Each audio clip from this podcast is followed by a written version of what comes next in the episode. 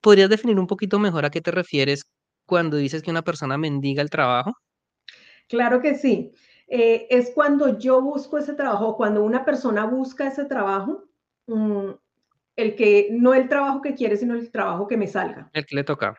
Sí, el que le tocó. Y entonces mendigarlo es que yo mando hojas de vidas a todas partes y, donde medio me abren la puerta, yo, pero por favor, yo necesito trabajo, mire que yo soy esto, yo hago esto, yo necesito, estamos dispuestos a, dispuestos a darlo todo, pero muchas veces estamos aplicando el trabajo que no queremos.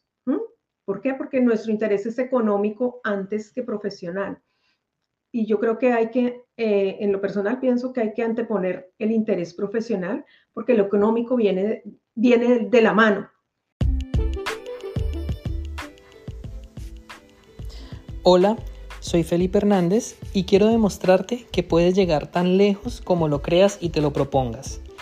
Aprende y Emprende es un podcast destinado a compartir experiencias que te ayudarán a entender que los límites los pones tú. Bueno, Claudia, ahora sí cuéntanos de qué se trata tu marca Me Marca. Bueno, mira, tu marca Me Marca es una empresa que ayuda a emprendedores y a profesionales a definir su perfil de éxito. ¿Qué significa esto? Pues ayudamos tanto a las personas a que integren el mercado laboral en todo lo que es el apoyo para la elaboración de hoja de vida, la preparación de entrevista, eh, todo lo que tiene que ser las redes sociales y bueno, eh, detrás de esto viene todo un trabajo de, mm, no psicológico, sino más de entrenamiento para enfrentarnos justamente a todos estos desafíos que podemos encontrarnos en el ingreso del mercado laboral. Eso no, no solamente en el, en el, medio de inmigración, sino en cualquier medio. Eh, eh, ingresar al mercado laboral es un desafío siempre. Y muchas veces tenemos como pensamientos que nos limitan y que nos hacen dudar de nosotros mismos, ¿no? Entonces, digamos que hay una parte de entrenamiento en ese sentido para que eh, la persona gane confianza eh, y pueda, digamos, hacer una, un acceso al mercado laboral un poco más confiado y, más seguro, ¿no? De tal manera que, uno, consiga el, el trabajo que quiere y dos, el salario que quiere y no estar de pronto en una disposición de mendigar el trabajo, porque cuando uno está como rogando por el trabajo, pues mm, uno no se va a sentir feliz. Entonces, uno, yo parto de la base que uno debe trabajar donde uno quiere y como quiere. Eh, eso es posible, es simplemente que uno tiene que definir sus propios parámetros para poder lograr eso. Y a nivel del, emprendedor, pues obviamente le ayudamos a estructurar su negocio, toda la parte que, eh, administrativa, financiera, y también tiene esa parte de, apoyo en lo que es em, la gestión de clientes, la comunicación eh, y, toda esta parte de, del ser líder, ¿no? Del despertar del liderazgo como emprendimiento, como emprendedor, perdón. O sea, es un servicio de acompañamiento, asesoría, guianza, coaching, todo como en un solo paquete que pueden encontrar. Exactamente, sí, digamos que está como la parte, eh, la mecánica y, la de, y la de mentalidad. ¿Hace cuánto vienes trabajando en este proyecto? Mira, con tu marca de marca arranqué más o menos en el año 2017 en realidad hubo una transformación de la idea como tal. Eh, tu marca me marca inicialmente em, se creó como un hobby y lo que hacía era promover emprendedores. No ha perdido esa, mm, digamos, ese concepto de, promover eh, emprendedores. Sin embargo, eh, después de la pandemia, digamos, hubo una transformación debido a la necesidad que se encontraba en el mercado laboral y en el mercado de, en el mercado en general para lograr integrar el, el, mercado de trabajo y también para lograr crear empresa. Eh, nació mucho la posibilidad para las personas de crear sus propias empresas y muchas veces eh, no es solamente abrir el negocio y listo, esto vale tanto y ya, ¿no? Sino que hay una planeación que hay que hacerse detrás de esto y pues ahí había esa necesidad y tu marca me marca diseñó un programa para poder acompañar a estos emprendedores que quieren salir y pues lograr su, su éxito, ¿no? Tú me contabas que llegaste a Canadá más o menos en el 2010, 2011, por ahí, sí. Yo, yo llegué a Canadá en 2010, exactamente. y iniciaste con el proyecto del 2017. Cuéntame más o menos cómo fue esa ruta o cuáles fueron los pasos que tú diste para primero, pues ya nos contaste adaptarte a la sociedad y luego para pensar en crear este emprendimiento. Bueno, pues mira, nosotros, eh, mi esposo es profesor de música, nosotros tenemos una escuela de música y desde que llegamos fundamos la escuela de música. Entonces, digamos que todo, todo el, el, camino y el recorrido de aprendizaje a nivel del el emprendimiento se ha dado a través de la escuela de música. Y, y digamos, paralelo a eso, sí, efectivamente yo integré el mercado laboral directamente. Eh, tuve que trabajar en las áreas de recursos humanos. Eh, tenía que hacer, por ejemplo, eh, estar presente en entrevistas, tenía que hacer todo lo que era la parte de la, de la nómina, del, pago a los empleados. Eh, también tenía que hacer acompañamientos, bueno, varios de cosas, actividades que se hacen en recursos humanos y estas cosas. Y de una u otra manera, pues yo estaba frente a esos requerimientos que las empresas buscaban de los empleados, ¿no? Entonces, eh, muchas veces, o sea, muchas veces no, siempre, una empresa contrata al empleado por su hoja de vida y, y, el trabajo se termina por la actitud del, del empleado. ¿Y por qué digo esto? Porque puede que tu hoja de vida no sea completa para los requerimientos de la empresa, pero si tu actitud, tu disposición frente a la empresa es buena, la empresa no tiene problema en de pronto ofrecer una capacitación o en de pronto orientar eh, tu carrera, ¿sí? De todas maneras, hay que tener en cuenta que las empresas hacen una inversión cuando hacen un, proceso de, de búsqueda de empleados. Entonces, el solo hecho de tener ya la entrevista, ingresar, o sea, desde que ponen el anuncio hasta que consiguen la persona, ya ahí hay un, gasto energético a nivel físico y a nivel económico, ¿sí? Entonces, eh, cuando las empresas buscan sus empleados, pues lo hacen con toda la seriedad y con el entusiasmo de que el empleado se quede, ¿no? Esa es, esa es una. Pero muchas veces eh, pasa que eh, el empleado ingresa, pero, pero no funciona y no funciona más a nivel personal que otra cosa, a nivel de actitud, ¿no? Entonces, ¿por qué? Porque las expectativas que tiene la empresa, que tiene el empleado, a veces chocan y nos, nos encuentran. No son las mismas. exacto. ¿Y por qué? O también por qué, por lo que te decía ahora, este tema de mendigar el trabajo, de que yo voy a trabajar en donde me salga, eso finalmente va a pasarte la cuenta de cobro. Porque como vas a aceptar cualquier cosa, cualquier cosa no es lo que te va a llenar. Tú tienes que buscar eso que tú quieres, que te va a llenar, que te va a hacer sentir bien. Entonces, en, ese sentido, eh, creo que, hay que tener en cuenta. Y por el otro lado, obviamente las empresas, y esto ya va para los emprendedores, eh, uno, un empleado busca la empresa por el nombre de la empresa, pero renuncia a ella por sus, por sus administradores. Entonces, la parte de, manejo de, de, personal las relaciones personales vuelven a caer aquí. Es muy importante porque un trabajador, si tú has hecho un proceso de, reclutamiento de un empleado, obviamente has tenido todo el cuidado para hacer las verificaciones de qué calidades tiene ese empleado, ¿cierto? Y, y, has invertido tiempo, has invertido dinero, pues entonces también hay que trabajar para, para tenerlo contigo, ¿sí? Eh, o sea, hoy en día ese concepto de que el empleado es un poco esclavo ya no funciona tanto. Mm, no se siente rico. Ahí, ahí, me tocaste varios temas que son súper, súper interesantes de profundizar y estoy pensando como por cuál de los dos irme, porque ambos de verdad me parece que ameritan que, que, que los abordemos.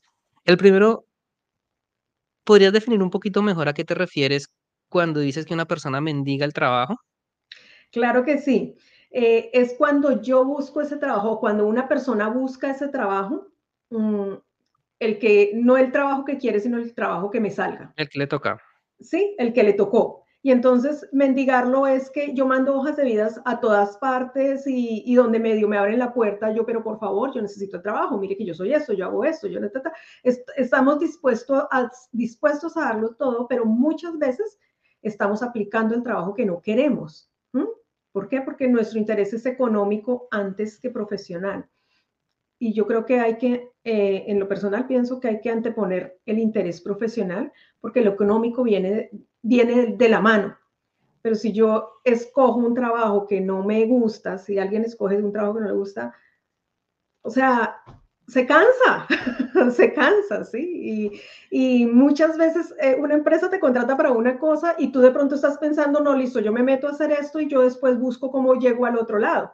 ¿Cierto? Porque esa es nuestra mentalidad. Es una de las reglas. Yo empiezo de cocinero y termino de gerente seguro, ¿sí?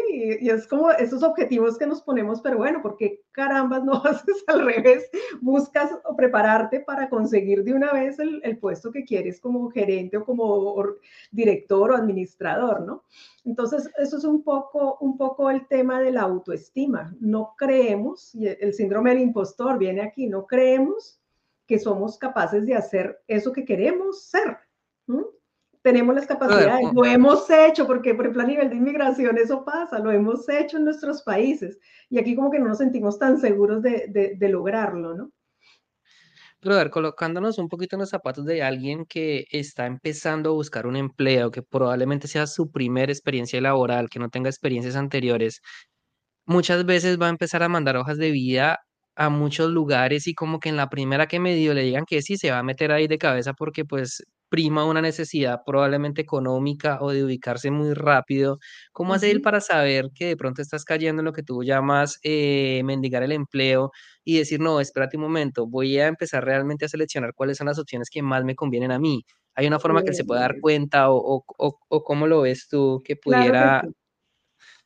Mira, es un proceso uno, así como uno planea crear una empresa, así como uno planea un paseo, así como uno pasea, eso yo creo que es el ejemplo ideal porque todos hemos planeado paseos o fiestas. Uno tiene en cuenta el presupuesto, uno tiene en cuenta cuántas personas van, uno tiene en cuenta qué necesita, ¿sí? Cuando vamos a buscar el trabajo, lo que hay que hacer es sentarse a planificar qué es lo que yo quiero como trabajo, a dónde quiero llegar, porque Mm, el mejor síntoma para definir que yo estoy buscando el trabajo que me caiga, que estoy tratando de mentigar el trabajo, es eso que tú acabas de decir. Hago una hoja de vida y la mando a 100 lugares, ¿no? Y entonces, y además, después le llegan a uno. que me llame, ahí voy. me llaman, he mandado 50 hojas de vida y nunca me llaman. No, porque es que las estás mandando como, como una red para pesca, ¿sí? A ver qué cae. No, e, en realidad tú quieres un trabajo que te caiga cualquiera que sea o por qué más bien no te sientas a hacer un análisis de cuál es el trabajo que quieres, qué hay de oferta en el mercado laboral, cómo eso que yo busco se puede eh, asemejar o se puede empatar con las empresas y e, establezco una hoja de vida para cada propuesta que yo envío. Y la propuesta va dirigida a hacer eso que yo quiero hacer. Entonces, eh, obviamente, pues hay que hacer también un análisis de, habilidades. Todas las personas somos diferentes, todos los empleados tienen eh, mm, cosas adicionales que permiten que se, que se pueda beneficiar en un trabajo, ¿no? Entonces, yo doy un ejemplo muy sencillo y que en el caso mío funcionó muy bien. Yo soy, yo, yo manejo muy bien, por ejemplo, el Excel. Y curiosamente es una herramienta que aquí no manejan casi. Y, y a mí o sea, es, eso fue como sin querer, o sea, mi profesión y todo estaba ahí, pero el Excel fue como ese clic, ese empujoncito que, que me dio. Entonces, a veces uno tiene pequeños conocimientos y pequeñas habilidades que pueden ser potenciadoras de un trabajo, que pueden ser potenciadoras de, de, una, de una propuesta laboral que, que va a permitirte desarrollar eso que tú quieres. Entonces, hay que la búsqueda de trabajo uno tiene que planificar. Eso es algo que no se hace, no se hace en ninguna parte. y, créeme que, cuando uno lo planifica se logran mejores cosas. O sea, digamos como en la conclusión, no hacer las cosas de afán. No. Cálmese un momento, empiece a planificar, haga una buena hoja de vida, define expectativas. Haga unas buenas hojas de vida. Hay que esto suena raro, pero para cada empresa hay que hacer una hoja de vida. No es una hoja de vida para 50 empresas, no. Si vas a aplicar a 50 empresas, a 50 hojas de vida. Seguramente si estás haciendo una hoja de vida dirigida a una empresa, tú te vas a dar cuenta por qué estás aplicando allí. qué es lo que le encontraste, qué es lo que, que puedes hacer a partir de tus conocimientos, tus habilidades y eso que deseas hacer. Y, seguro que no van a ser 50, van a ser 10, pero es más factible que te llamen las 10 y no las 50, ¿sí? Porque es planificado. Cuando tú planificas la búsqueda de empleo, tú te das cuenta de a qué empresa estás pidiendo el trabajo. Entonces tú vas a averiguar sobre la empresa, sobre sus empleados, vas a ir a buscar en redes sociales. Para eso es que los medios de comunicación, cómo está rankeada la empresa, si ha tenido buenos comentarios, malos comentarios, todo eso cuenta a la hora de, ingresar a, trabajar. Entonces sí, uno dice, no, que el afán, que, la, que el dinero. Bueno, y si tú mandas 50 hojas de vida y no te llaman, y pueden pasar dos o tres meses y no te llaman, ¿por qué no te dedicas una semana, dos semanas a hacer una planificación clara de lo que es el ingreso al mercado laboral y, lo haces de otra manera? Y date el tiempo, ¿sí? E, ese, ese concepto del tiempo es relativo. El siguiente paso después de enviar la hoja de vida, si te llegan a llamar, es probablemente presentarse una entrevista. ¿Cómo debería prepararse uno porque deben dar muchos nervios, o no se le va a pasar que todo lo malo se que te vas a tropezar en medio de la entrevista, que no vas a saber qué decir. Tantas cosas malas que... Sí, eh, creo que, eh, que mm, somos seres humanos y tanto el que entrevista como que el que va a la entrevista eh, tienen las, están las mismas condiciones. si yo he hecho una planificación clara de ese trabajo al que yo quiero, yo sé claramente a qué voy a la entrevista. Entonces, tener un objetivo claro y uno, eh, eh, eh, y digamos como, como programarse para esa entrevista es importante. ¿sí? dan nervios, claro que sí, pero la empresa también tiene nervios, porque la empresa tiene que venderse ante uno. Entonces, uno muchas veces va con esa actitud de que me escojan, ¿no? A eso es a lo que voy, es, no es esa actitud de mendigo, sino es esa actitud de yo soy el profesional que ustedes necesitan.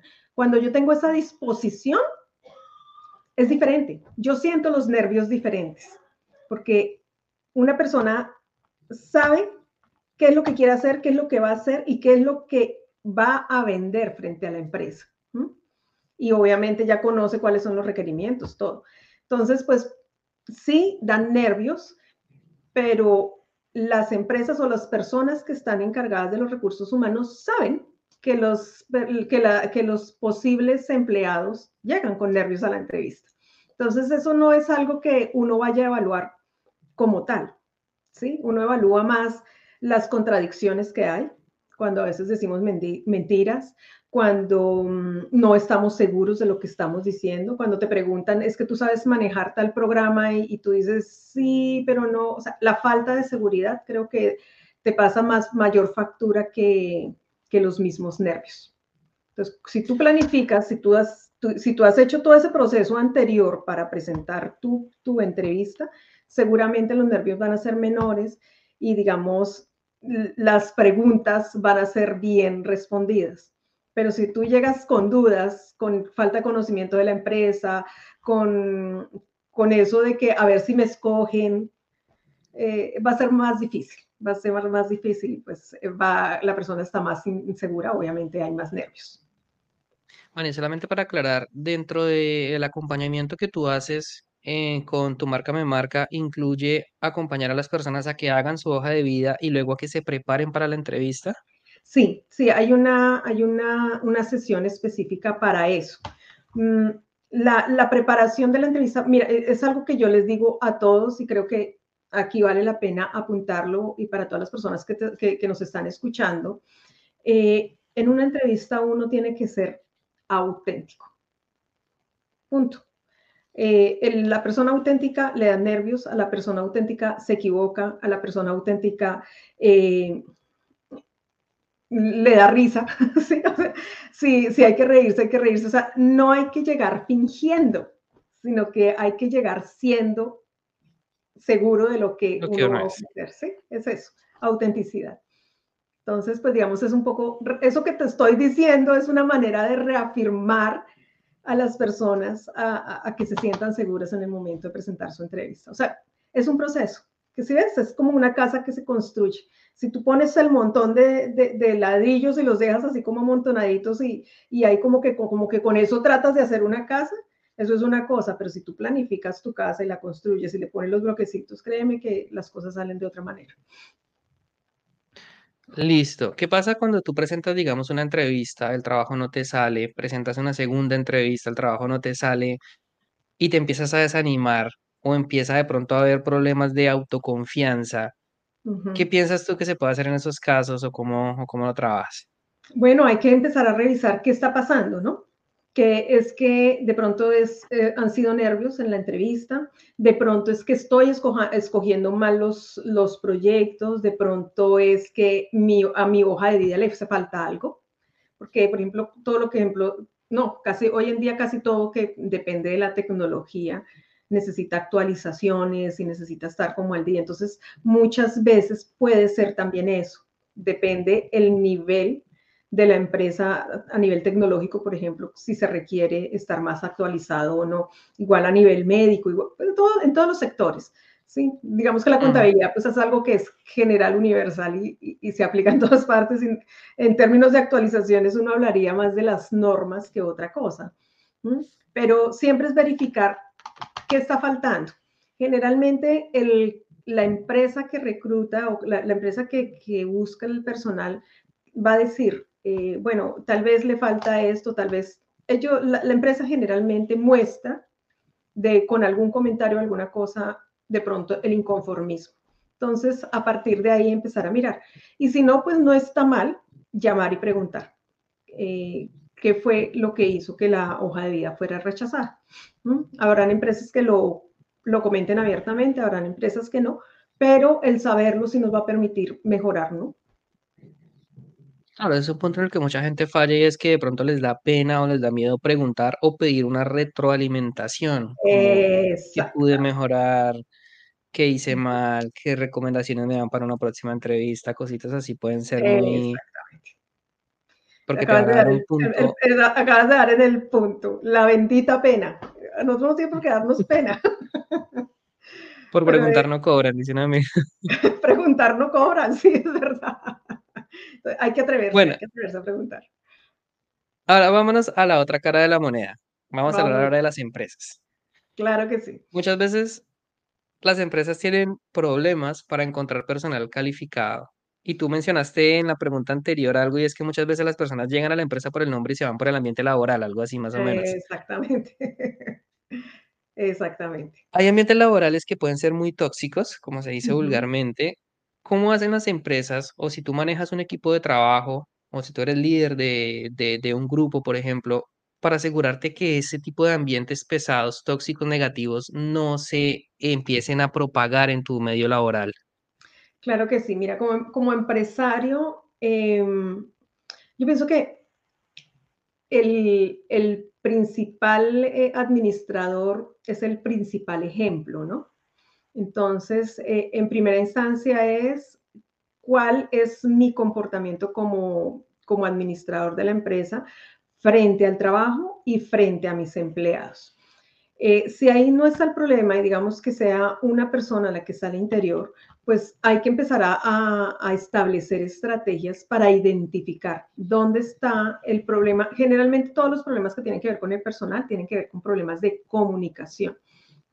Entonces, identificar qué es lo que está pasando y en qué área es donde se está presentando esa, e, e, e, esa de pronto, digo yo, como esa problemática que está generando que se, generen discordias y se genere el mal ambiente y, de pronto inconformidades, ¿no?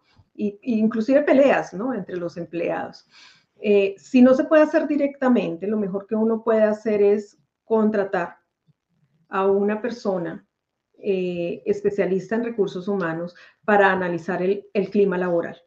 Y empezar, ellos tienen, llegan a aplicar estrategias para empezar a, entrevistar a cada uno de los empleados y digamos que desde su, su punto objetivo y externo de la empresa, pues permite que se pueda hacer una lectura diferente de la dinámica misma de la empresa, ¿no? Muchas veces es el mismo jefe y no se da cuenta Entonces, cuando, cuando, le, cuando le, la otra persona determina, no, es que mire, lo que pasa es que a la gente no le está gustando que usted hace las cosas de esta manera, pues él va a buscar un correctivo, ¿cierto? Entonces, o también a veces son, son empleados o los mismos eh, eh subadministradores, ¿no? Los administradores que uno contrata y no todos tienen un estilo diferente. Entonces, ¿qué es importante? Para un empresario, si tiene personal, siempre tratar de mantener la comunicación constantemente. Por ejemplo, ahorita se está trabajando mucho esto del teletrabajo y eso pues afecta lo que es la, la, cohesión entre los empleados, porque cada uno está en su casa y si uno se reúne por, el, por, el, computador, pues cada uno está en su casa y, y uno le da más peso a, a su espacio personal físico que a, lo que está pasando allí. Entonces, por eso las empresas tratan de, eh, digamos, establecer días de encuentro para que esas relaciones se, se fortalezcan. No es fácil, pero si uno aplica estrategias para que la cohesión exista, para que la comunicación mejore, eh, seguramente las cosas van a marchar. Mira que lo que me venías comentando esto, se me, se me ocurrió una pregunta que, que siempre es interesante. ¿Cómo hacer para que los empleados sean sinceros en el trabajo? Porque el principal temor que uno tiene es, uy, madre, si yo, si yo digo la verdad, me echan mañana mismo, de aquí me sacan con policía. Hombre, pues eso tiene mucho que ver con la integridad de la persona, ¿no? Y, y por supuesto que, que esas son cosas que uno tiene que tratar de detectar desde la entrevista misma, ¿no? Eh, lo que yo te decía, eh, no es la hoja de vida lo que una empresa mira, sino es, es esa sinceridad del empleado. Entonces, eh, generalmente las empresas van a hacerte preguntas, la misma pregunta de una manera o de otra, o te hacen la pregunta de esta manera y te ponen el ejemplo por la otra. Y ellos lo que buscan es mirar si hay coherencia en lo que se está diciendo, si coincide la, la, información, ¿cierto? Eh, eso ya le empieza a uno a, dar indicios. Pero si definitivamente una persona, es que eso depende, depende. Si hay, hay un administrador que te da la confianza y que te, digamos, es abierto para permitirte el diálogo, seguramente no, todo está muerto el miedo. Pero si tú tienes un, un jefe que, que es... Eh, autoritario, que es eh, regañón, que es condenatorio. Eh, o sea, si tú tienes miedo, algo está pasando ahí, ¿sí? Entonces, eh, prefiere decir mentiras, pues para evitarse uno el problema, el conflicto con la persona. Entonces, fíjate que el problema no es tanto el, el empleado que tiene miedo y por eso dice mentiras, sino la relación que hay ahí con su, con su jefe, ¿no? O sea, volvemos a lo mismo, es una cuestión de comunicación. Claro. Hay otro punto que la mayoría de gente que tiene empresa le cuesta mucho y es el tema de saber delegar.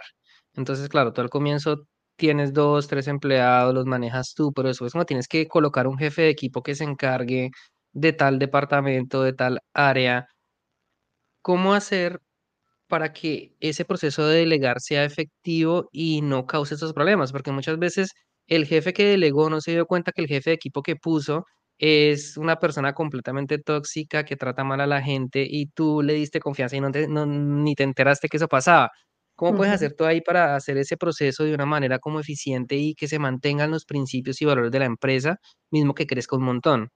Sí, fíjate que en las empresas hay algo que se llama la planeación estratégica, ¿no? ¿Y qué es la planeación estratégica? Es como la columna vertebral de la empresa. Es eh, donde tú defines qué es lo que hace la empresa, qué es lo que busca, eh, cuál es el, servicio que, que, busca o la misión que tiene como tal, a dónde quiere llegar esa empresa, cuáles son los objetivos. Entonces, de una u otra manera, cada uno de los empleados que ingresan a la empresa deberían alinearse con esa columna vertebral. Cuando tú delegas, tú no estás entregando tu empresa. Tú delegas, pero tú tienes que establecer parámetros de control tienes que establecer estrategias de seguimiento para que saber que ese trabajo que tú delegaste se está cumpliendo y se está haciendo a cabalidad. Entonces te cuento el caso de una empresa eh, aquí en Canadá, una pequeña empresa que estaba realmente en crecimiento de la construcción. Eh, su contable principal, el, el, controlor, le llaman acá, aquí el contable es como un poquito más que el contable, es un contable auditor, mm, esa figura no existe mucho en, Latinoamérica, pero es, e, esa, esa, persona es como la que administra, o sea, administra todo, tiene más poder que el mismo gerente, pues con eso te digo todo, pero es dirigido por el gerente. Eh, esa persona que tiene influencia en todos los aspectos de la compañía tenía una muy mala actitud, ¿sí? Entonces, y tenía esa costumbre de que ella no era la del problema, la del problema eran los, sus empleados. Con el tiempo empezó a pasar eso que tú estás diciendo, los, empleados empezaban a sentir miedo, eh, se prefería no dar una comunicación o no hacer algo para evitarse el problema, todas estas cosas. ¿Qué pasó?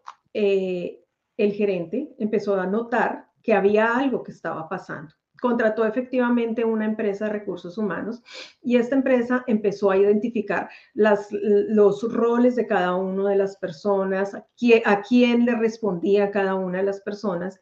Y hubo una directiva que dieron eh, eh, justamente a la empresa, les dijeron, bueno, las evaluaciones que se van a hacer a los empleados para final de año, usted como gerente va a estar presente con cada uno de sus administradores, que eso era algo que no pasaba. Fíjate, un detalle tan pequeño, yo delegué la administración de su gente al, de contabilidad, al de ingeniería, al de em, servicios generales, bueno, no sé. Eh, cuando el gerente estuvo en las evaluaciones de cada uno de sus departamentos, empezaron a salir los pequeños detalles, porque mm, una cosa es los empleados con su jefe y otra cosa es los empleados con su jefe y el dueño de la empresa. Eh, por supuesto que si había una persona que tenía la mala intención, los nervios afloran, la comunicación se cambia. Entonces, a partir de ahí se pudo identificar en dónde estaba el problema y pues digamos se tomaron los correctivos del caso. Entonces, fíjate que todo merece tiempo, análisis, planeación. Y delegar, como te digo, no es entregar la, empresa. Delegar implica un control, delegar implica un seguimiento. Yo, uno, un gerente delega para poder ocuparse de otras cosas para poder ocuparse del crecimiento de la empresa. Pero eso no significa que descuide lo que ya está hecho y lo que ya ha construido, ¿no? Claro, porque pasa muchas veces que cuando una empresa es pequeña, lo que te decía, tienen cinco o seis empleados, todo se maneja como muy familiar, como que todos somos amigos, tenemos contacto de los problemas, no pasa nada. Pero si la empresa crece, ya no son 10 empleados, sino son 30, y luego 50, y luego 100, uno podría pensar, pues que bueno, o sea, el negocio va súper bien, pero todos los problemas para hacer que el ambiente laboral de 100 personas sea el mismo que cuando eran 5, probablemente sea yo te puedo decir que es mucho más fácil el de 100 que el de 5. ¿Sí? claro, claro, porque a nivel, digamos, eh, de una empresa grande ya hay unos reglamentos generales que se aplican y todos se ciñan reglamento. Mientras que cuando las, las, empresas, eso le pasa a los emprendedores, eh, son más pequeñas, digamos que hay una relación más, más de confianza y a veces perdemos ese límite, ¿no? Esa línea de lo que es el trabajo y lo que es la amistad. Entonces, eh, ahí a veces eso puede generar conflictos también. Eso es muy relativo. Mira, yo, yo lo que digo es, eh, si uno quiere hacer crecer su empresa, uno tiene que, crecer con su gente al lado.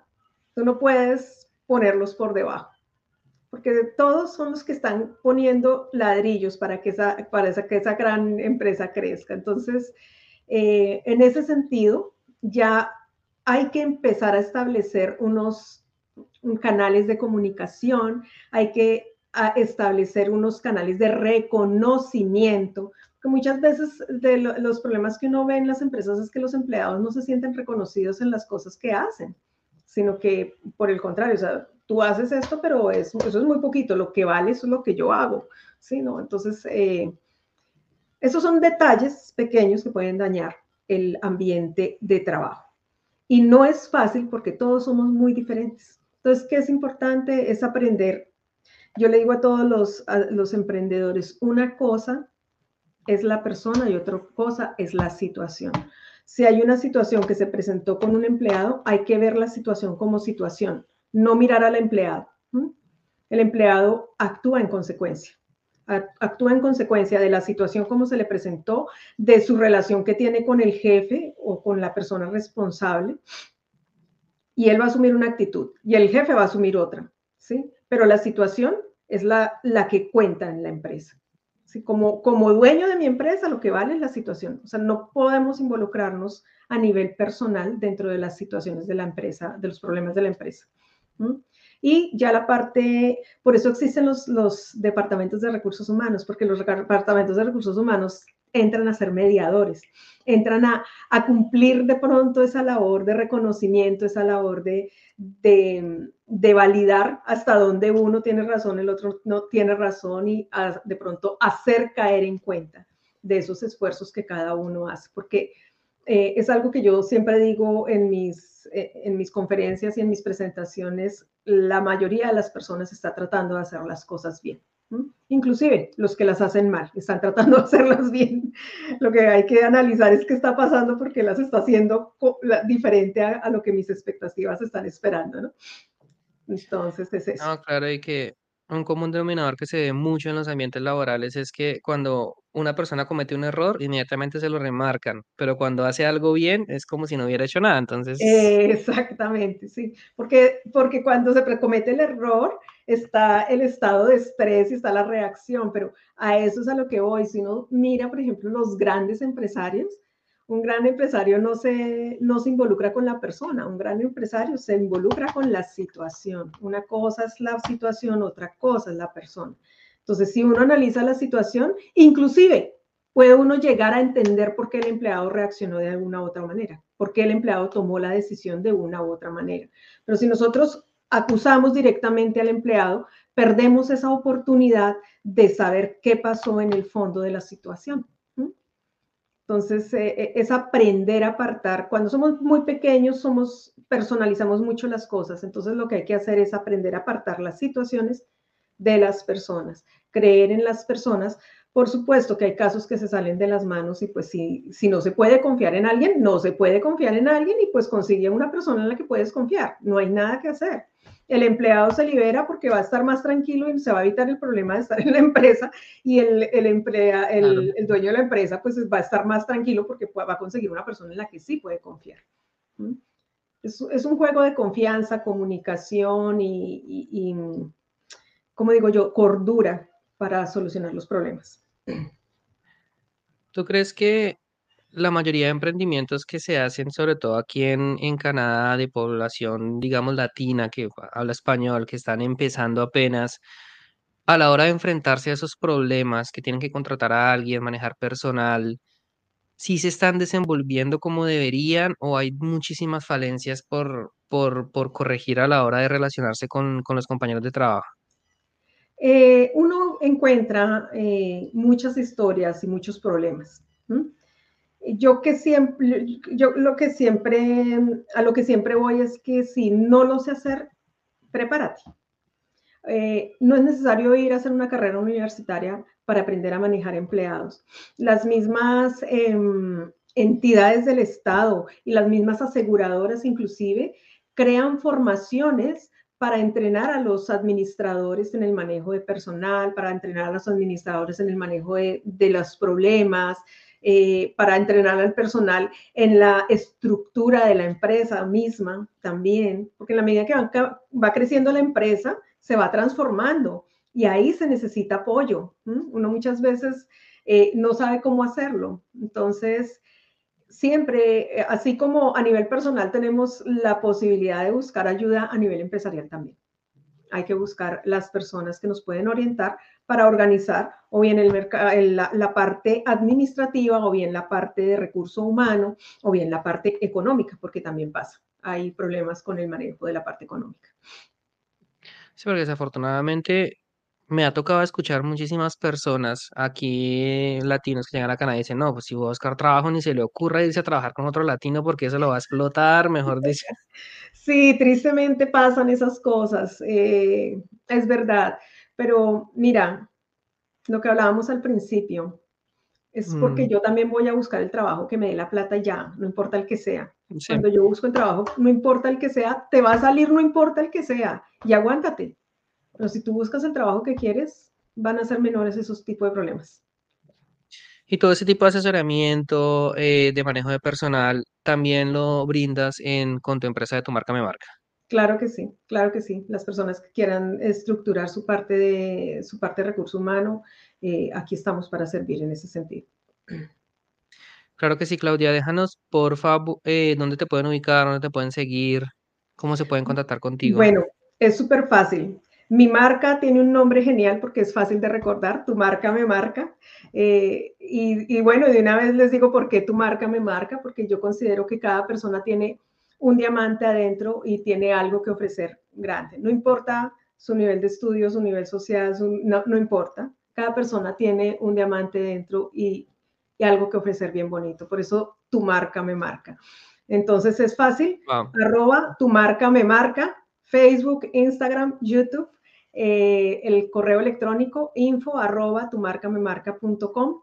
Y bueno, pues si quieren mi teléfono también, 514-519-4202 al WhatsApp. Con mucho gusto toda la información que necesiten. Claro que sí, de igual manera en la descripción de este episodio, de este video, que si lo ven en YouTube van a encontrar toda la información que Claudia nos está proporcionando. Claro. Claudia, te agradezco enormemente, creo que fue una conversación súper interesante. Sí, hay mucha tela que cortar, diría yo. Sí, cada tema, cada tema que estábamos abordando hubiéramos podido profundizarlo muchísimo más. Sí, Solo que se nos hubiera ido un podcast de cinco horas aquí. Exactamente, pero bueno, estas son eh, yo digo que puntos de reflexión para que las personas tomen nota y bien sea eh, un empleado o bien sea una empresa, pues que, que puedan tenerlo en cuenta para, para mejorar, porque de eso se trata, ¿no? Que cada día seamos mejores. Claro que sí, no, además el tema de recursos humanos, porque en últimas tienes una empresa y, y el hecho de que tu empresa crezca va a depender en gran medida de tus empleados, de la mano de obra, de cómo te estás relacionando con ellos y si ellos son capaces de, pues, de producir su máximo potencial, que es lo que en último va a hacer que tu empresa crezca. Exactamente, así es. Así es, Felipe, pues muchísimas gracias, la verdad que sí, ha sido una, una charla bien amena. Claro que sí, Claudia, seguramente pues te estaré invitando para un próximo episodio para profundizar alguno de los temas más puntuales de los que hablamos. Claro, claro, sería bien interesante. Sí, porque sí me quedo como con la sensación de que hubiéramos podido hablar muchísimo más en algunos puntos, pero bueno, por cuestión de tiempo. Sí, yo sé, yo sé cómo es esto. Pero claro que sí, con mucho gusto cuando quieras, aquí estaré.